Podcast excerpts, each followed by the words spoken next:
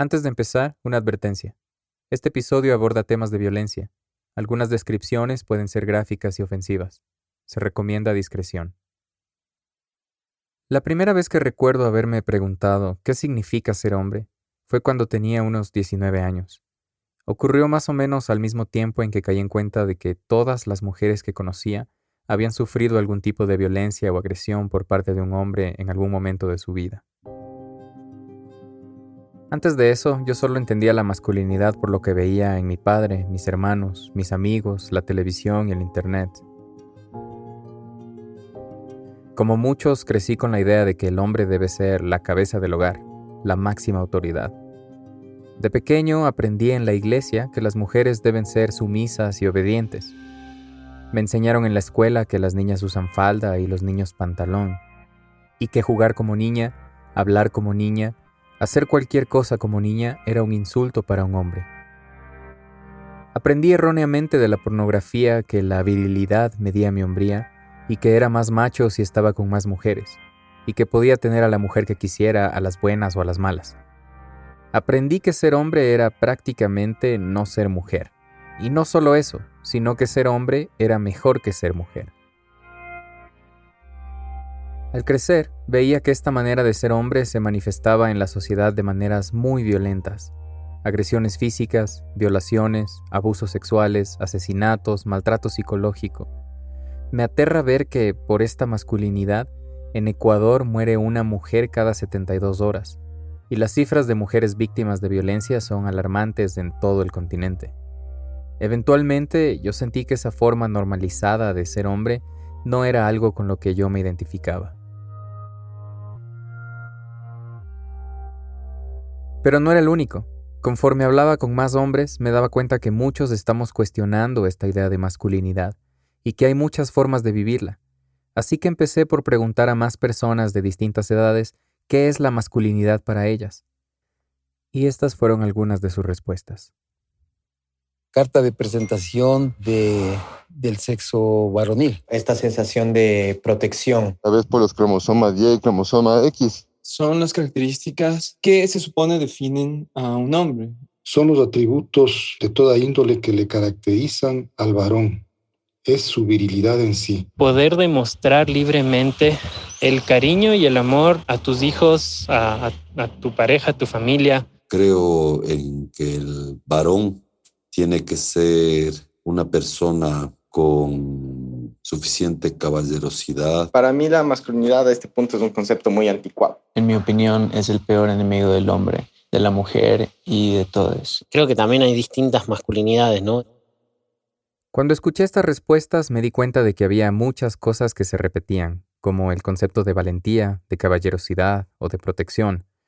Pero había otras respuestas que me sorprendieron, como que la masculinidad es el peor enemigo del hombre, o que está estrechamente ligada al momento en que nos encontramos en nuestras vidas, como la paternidad.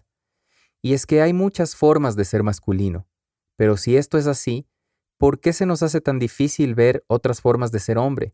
que no sean la típica del macho latino? ¿Y por qué nos cuesta tanto hablar de esto?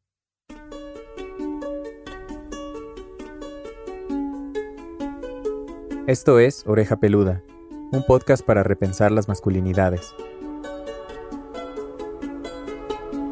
Este es el primer episodio y hoy vamos a hablar de por qué en el momento en que estamos ahora en el mundo es importante hablar de masculinidades.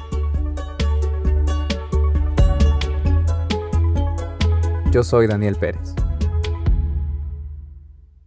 Hola Leonardo. Hola Daniel. ¿Cómo estás? Hola Dani, ¿qué tal? Hola Cristina, ¿cómo estás? Qué gusto. Para comenzar a hablar sobre masculinidades, hablé con...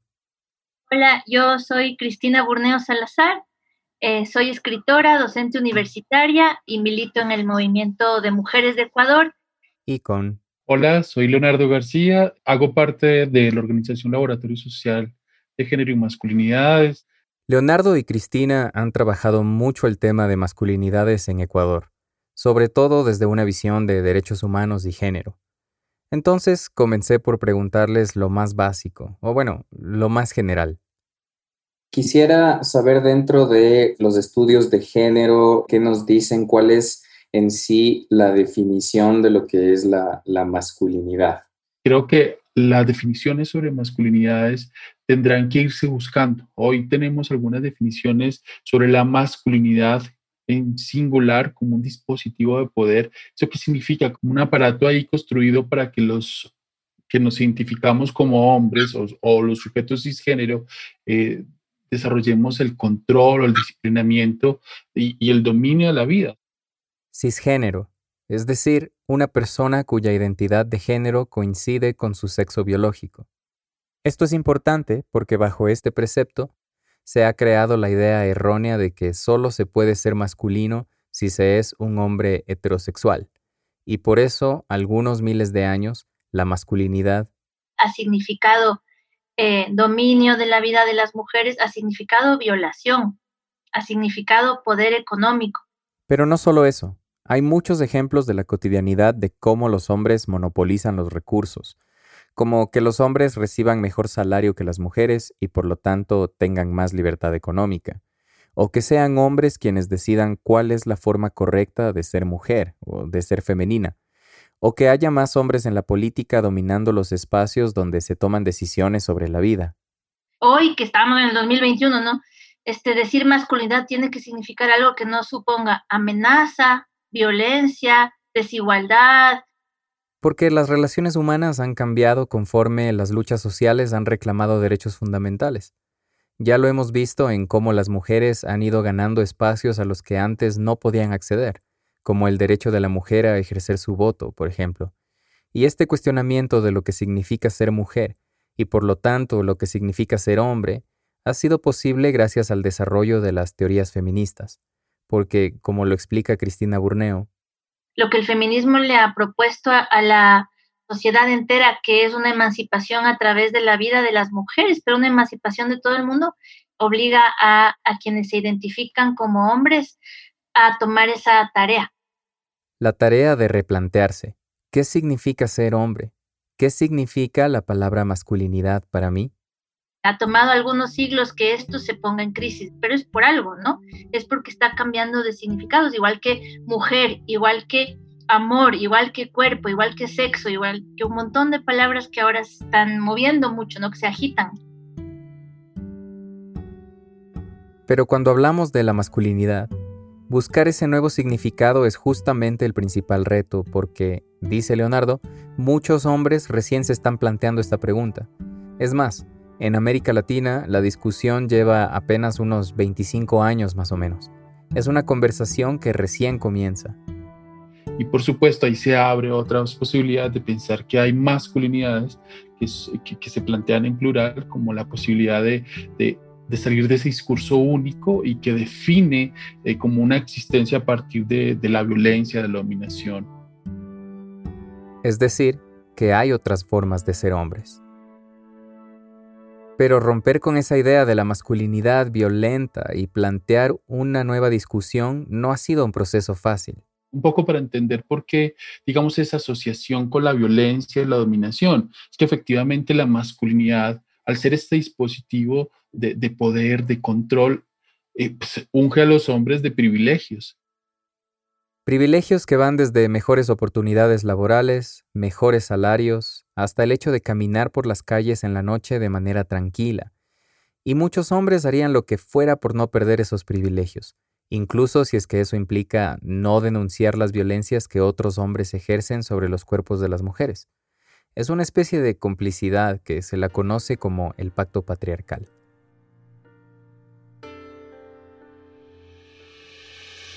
Y para entenderlo mejor, tengo que explicarles qué es el patriarcado.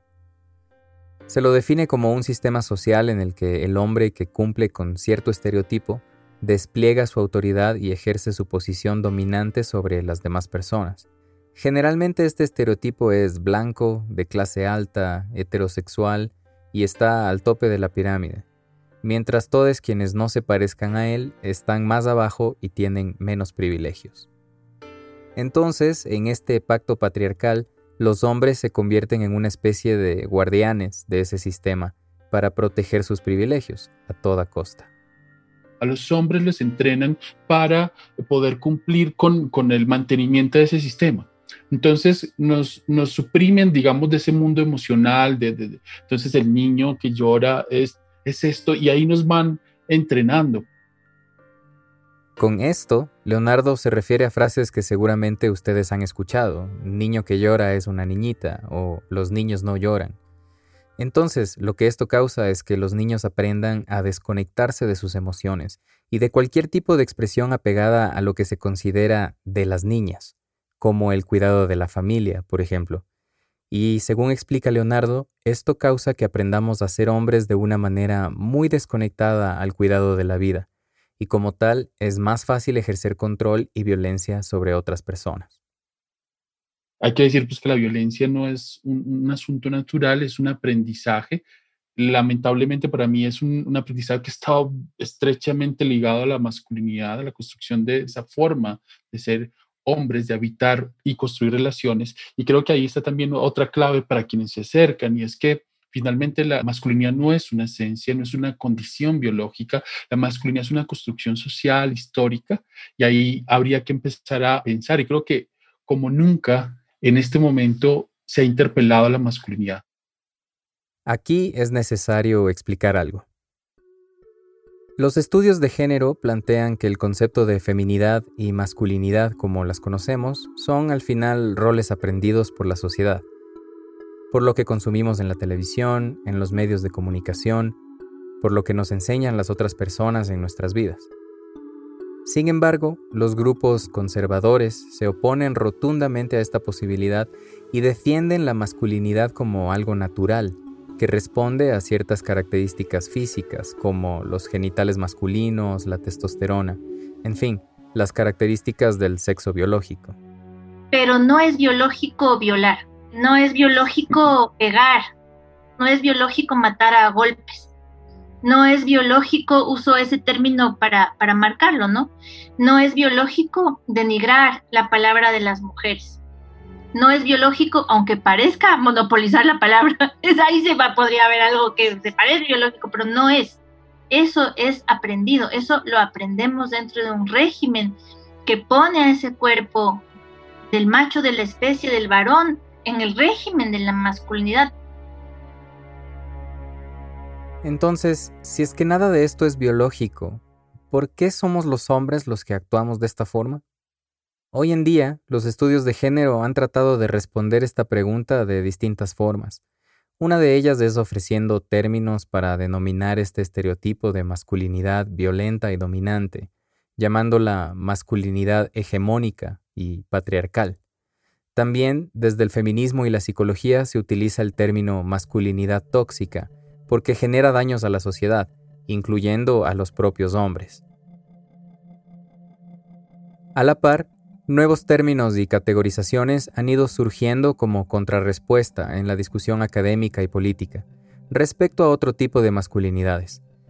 En el libro Masculinidades Posibles, otras formas de ser hombres, Javier Omar Ruiz habla de algunos de estos términos, como masculinidades positivas, nuevas masculinidades, aunque la palabra nuevas no quiere decir necesariamente mejores, masculinidades antipatriarcales, en las cuales es importante cuestionar el privilegio de los hombres y luchar por igualdad, y masculinidades libertadoras, como una postura de más incidencia política.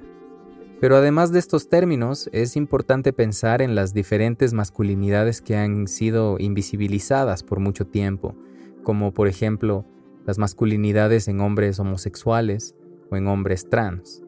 Entonces desde ahí se abre también como un campo de disputa muy interesante. Están las transmasculinidades y también, por ejemplo, hay hombres cis que se le están planteando. Por ejemplo, hay, un, hay todo un proceso que, que nació hace casi 10 años que son eh, los varones antipatriarcales. ¿sí? que también es una forma de entender una relación problemática con las masculinidades y, de plantearse, digamos, políticamente frente a lo que ha significado eh, ser hombre en nuestra cultura y en este caso eh, latinoamericana.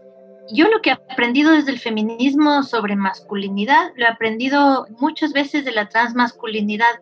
Dentro de, del montón de tipos de masculinidad que hay, tienen una importancia, ¿no es cierto?, conocerlas pero también puede ser entender otras masculinidades que no son las masculinidades tradicionales machas que justamente amplían el concepto de masculinidad. ¿Sabes qué? Ahora yo soy un hombre trans y esto amplía el concepto de ser hombre. También, ser hombre es esto. Porque hay una sola definición de lo normativo. Entonces esto lo que hace es abrir y cuando se plantea, por ejemplo, la existencia de masculinidades en cuerpos, de, sujetos que no tienen pene, por ejemplo, que eso fue cuando, cuando salen los primeros escritos, una cosa así terrible para mucha gente, como así que hay hombres sin pene? ¿Cómo así que hay masculinidades en cuerpos de... Y eso genera muchas crisis, pero que efectivamente lo que hace es abrir mucho esta noción de lo que podrían ser las masculinidades. Si salimos de la burbuja en la que vivimos y conocemos otras formas de vivir, es posible empezar a deconstruir esta idea de masculino y de hombre. Aunque Cristina explica que para ella la palabra deconstrucción ha perdido su fuerza crítica y su potencia política. Me gusta más bien la, el ejercicio de la antipatriarcalidad que nos corresponde a todos. El ejercicio de la antipatriarcalidad. Una postura cotidiana que nos corresponde asumir para luchar contra las injusticias del sistema patriarcal porque es un sistema de injusticia en el que todas las personas somos afectadas. No se trata de una lucha que es, como dicen algunos, solo de las mujeres. Porque además es un ejercicio contra un modelo económico, contra una opresión de unos sobre otros y sobre otras, en un ejercicio antipatriarcal cotidiano, ¿no? venga del feminismo, venga de masculinidades impugnadoras, venga del cabreo, de las desigualdades que tenemos de clase, económicas, de todo, nos damos cuenta de un montón de cosas y nos damos cuenta, como decía Leo, eso lo quería añadir, de que hay una experiencia mm, privilegiada en el mundo. Y es que los códigos que tenemos y bajo los que existimos han privilegiado una experiencia en el mundo, que es la experiencia de lo masculino. Tomo las palabras de Cristina de hacer un ejercicio de la antipatriarcalidad como una invitación a que en la próxima reunión social que tengamos observemos y nos cuestionemos. Qué sentido del humor es el que domina la conversación, qué risa es la más fuerte, quién toma más la palabra, quién siente que su palabra es tan fascinante que puede hablar 20 minutos seguidos sin hacer el gesto de mirar a los lados y girar la cabeza y ver quizás alguien más quiere hablar. Cuando comencemos a cuestionar cada una de estas cosas, por más mínimas que parezcan, empezamos a poner a nuestros preceptos en crisis. Y esa crisis yo creo que se puede volver muy productiva porque nos moviliza y hace que, que por suerte produzcamos la posibilidad de otros mundos. Es a partir de estos cuestionamientos que las masculinidades están tomando un nuevo significado porque ya no solo se teoriza sobre el tema, se actúa para crear cambios palpables en nuestra sociedad. Solo el hecho de que nos encontremos hablando de esto ahora es una muestra de cómo las cosas siguen cambiando. Me gusta cómo lo describe Cristina. Yo creo que el ejercicio antipatriarcal cotidiano, que se hace cargo, que se da cuenta de que vivimos en un régimen que estamos impugnando cotidianamente, se vuelve muy creativo, ¿no es cierto? Porque ya vamos a dejar vacío el lugar de la mujer sumisa pues lo hemos ido resignificando. Vamos a dejar vacío el lugar del macho, también toca irlo resignificando.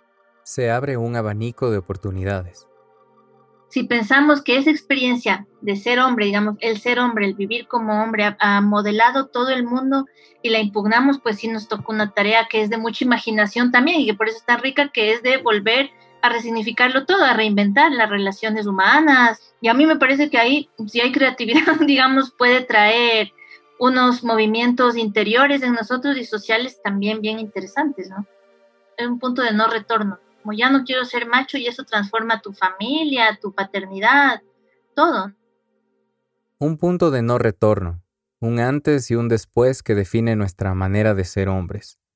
Quizás en este punto una de las cosas más difíciles, o por lo menos considero que es muy difícil para mí, es qué hacer con estos cuestionamientos y qué cambios adoptar en mi comportamiento cotidiano, porque la realidad es que muchas veces la presión de grupo pesa más de lo que realmente siento.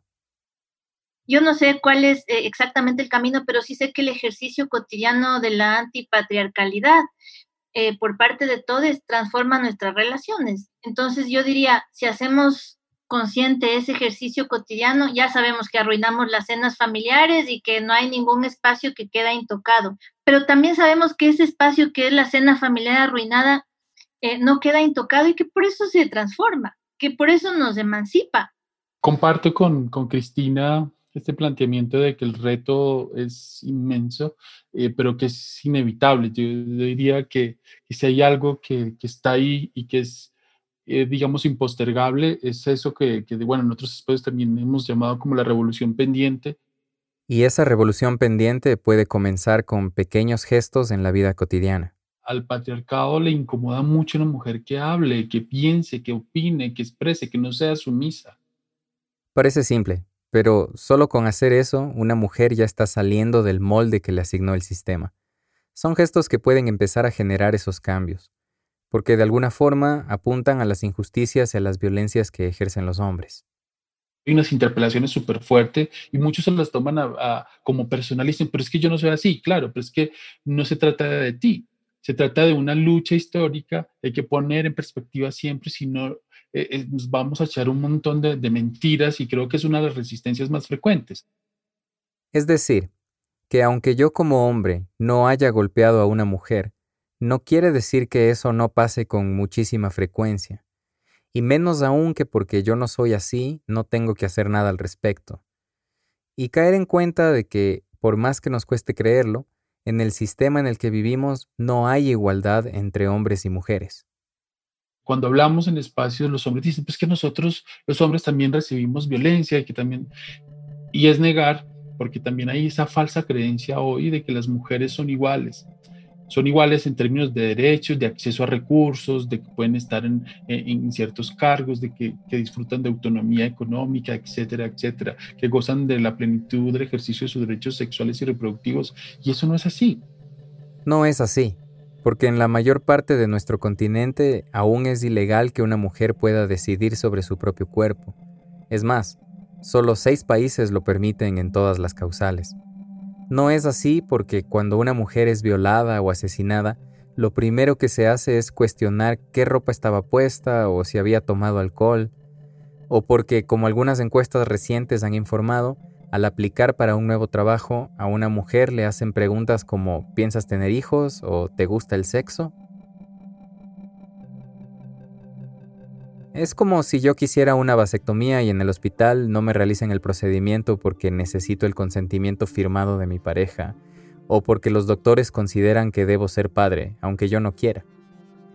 Los hombres gozamos de privilegios que debemos cuestionar, para que el sistema cambie las injusticias, debemos ponernos a nosotros mismos en una situación de incomodidad con nuestro privilegio. Eh, hay que volverle a un espacio de, incomodidad productiva y esa incomodidad productiva tiene que llevarnos a, a, cuestionarlo también todo, es decir, cuestionar nuestro lugar porque si hacemos visible la masculinidad y esos privilegios en nosotros, nuestras ideas machistas, nuestras prácticas, y ahí aparecen cosas cosas que a simple vista parecen tan normales e inofensivas que cuesta muchísimo reconocer, como decir a alguien que pega como niña, o utilizar la palabra homosexual o marica como insulto, o decir machona a una mujer por jugar un deporte como fútbol. Hay una caricatura que es una trampa de, que la violencia es el golpe o la agresión sexual que son violencia brutal, pero es que también hay otras formas que son las más, las más presentes, las más cotidianas, y, y, es esa que se da desde el gesto, desde la desaprobación, desde el no reconocimiento, desde no escuchar, porque no sabemos, o sea, si no hemos entendido qué es la masculinidad, no la hemos hecho visible, menos hemos hecho, digamos, oído de lo que están diciendo las mujeres. Y para empezar a construir una mejor masculinidad, tenemos que escuchar a las mujeres y sus experiencias pero sobre todo tomar conciencia de que muchos hombres entendemos el mundo a partir de lo que somos nosotros, pero nosotros no tenemos la experiencia de vivir con el miedo, por ejemplo, salir a la calle. Y desde ahí uno no puede, digamos, entender el mundo si uno solo se está parando en su pedacito de él. Entonces, creo que aquí tenemos un reto muy grande y es, bueno, empezar a, a, reconocer más que afuera, adentro, qué prácticas tengo, qué discursos tengo, cómo me relaciono, cuál es el vínculo, o sea, asumir una mirada autocrítica permanente. Y desde ahí empezar, digamos, amorosamente, diría yo. Esas son las transformaciones sociales que suceden en, en la cotidianidad, en, el cuerpo, en nuestros diálogos, y eso es lo que hace tangible que hay un cambio. Pero además de esta mirada autocrítica y el autorreconocimiento, también lo debemos hacer de forma colectiva. Bueno, empezar a asumir, a construir estos espacios donde los varones y los hombres empecemos a cuestionarnos.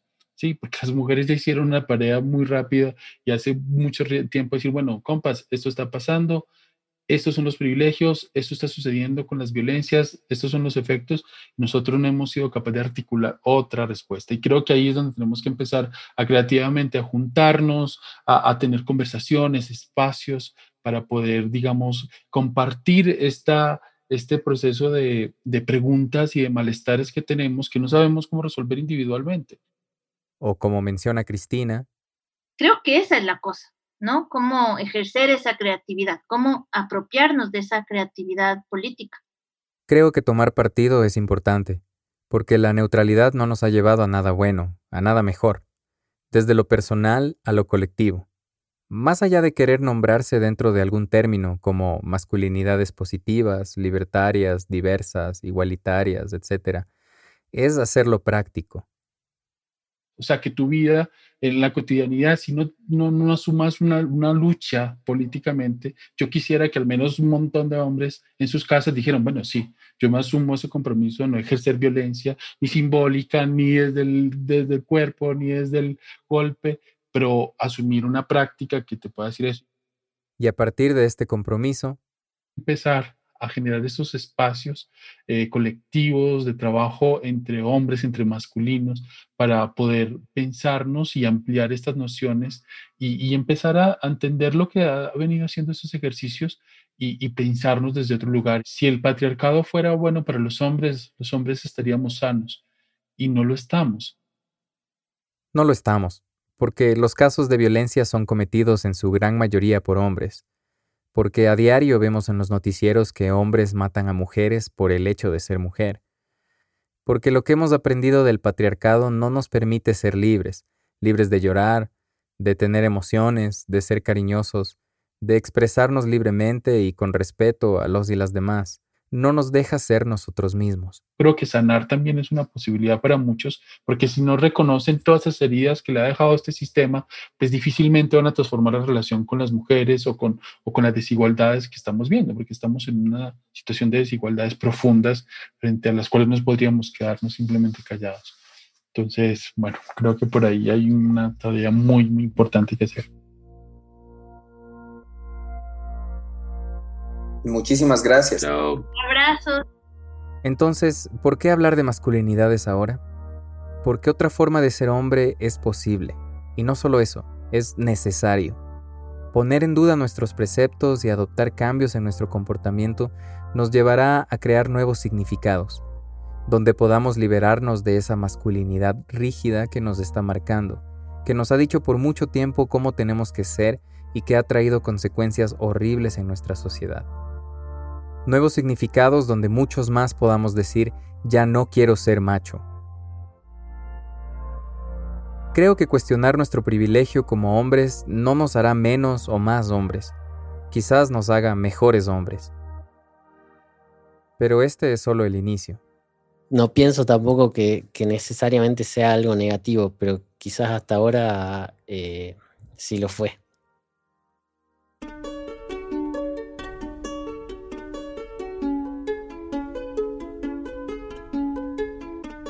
En esta temporada de Oreja Peluda vamos a explorar cómo la masculinidad se relaciona de forma diferenciada con la política, la sexualidad, la identidad de género, la etnia, la ciencia. Publicaremos un nuevo episodio el primer jueves de cada mes. Síguenos a través de nuestras redes sociales para estar al tanto. Si deseas conocer más acerca del trabajo que realiza el Laboratorio Social de Género y Masculinidades, puedes visitar la página masculinidades.org. Para obtener más información sobre los temas discutidos hoy, encontrarás links y contenido recomendado en las notas de este episodio. Muchas gracias a Cristina Burneo Salazar y Leonardo García. Gracias también a las personas que aportaron a este episodio con sus respuestas a través de mensajes de voz. En Oreja Peluda somos Matilde Burbano, Adrián Ceballos, María José Mesías, Talía Novoa Lamar y yo, Daniel Pérez. Este podcast es producido en colaboración con FES Ildis Ecuador, FES Minismos y FES Comunicación, y presentado gracias al apoyo de Next Gen Men. Gracias por escuchar.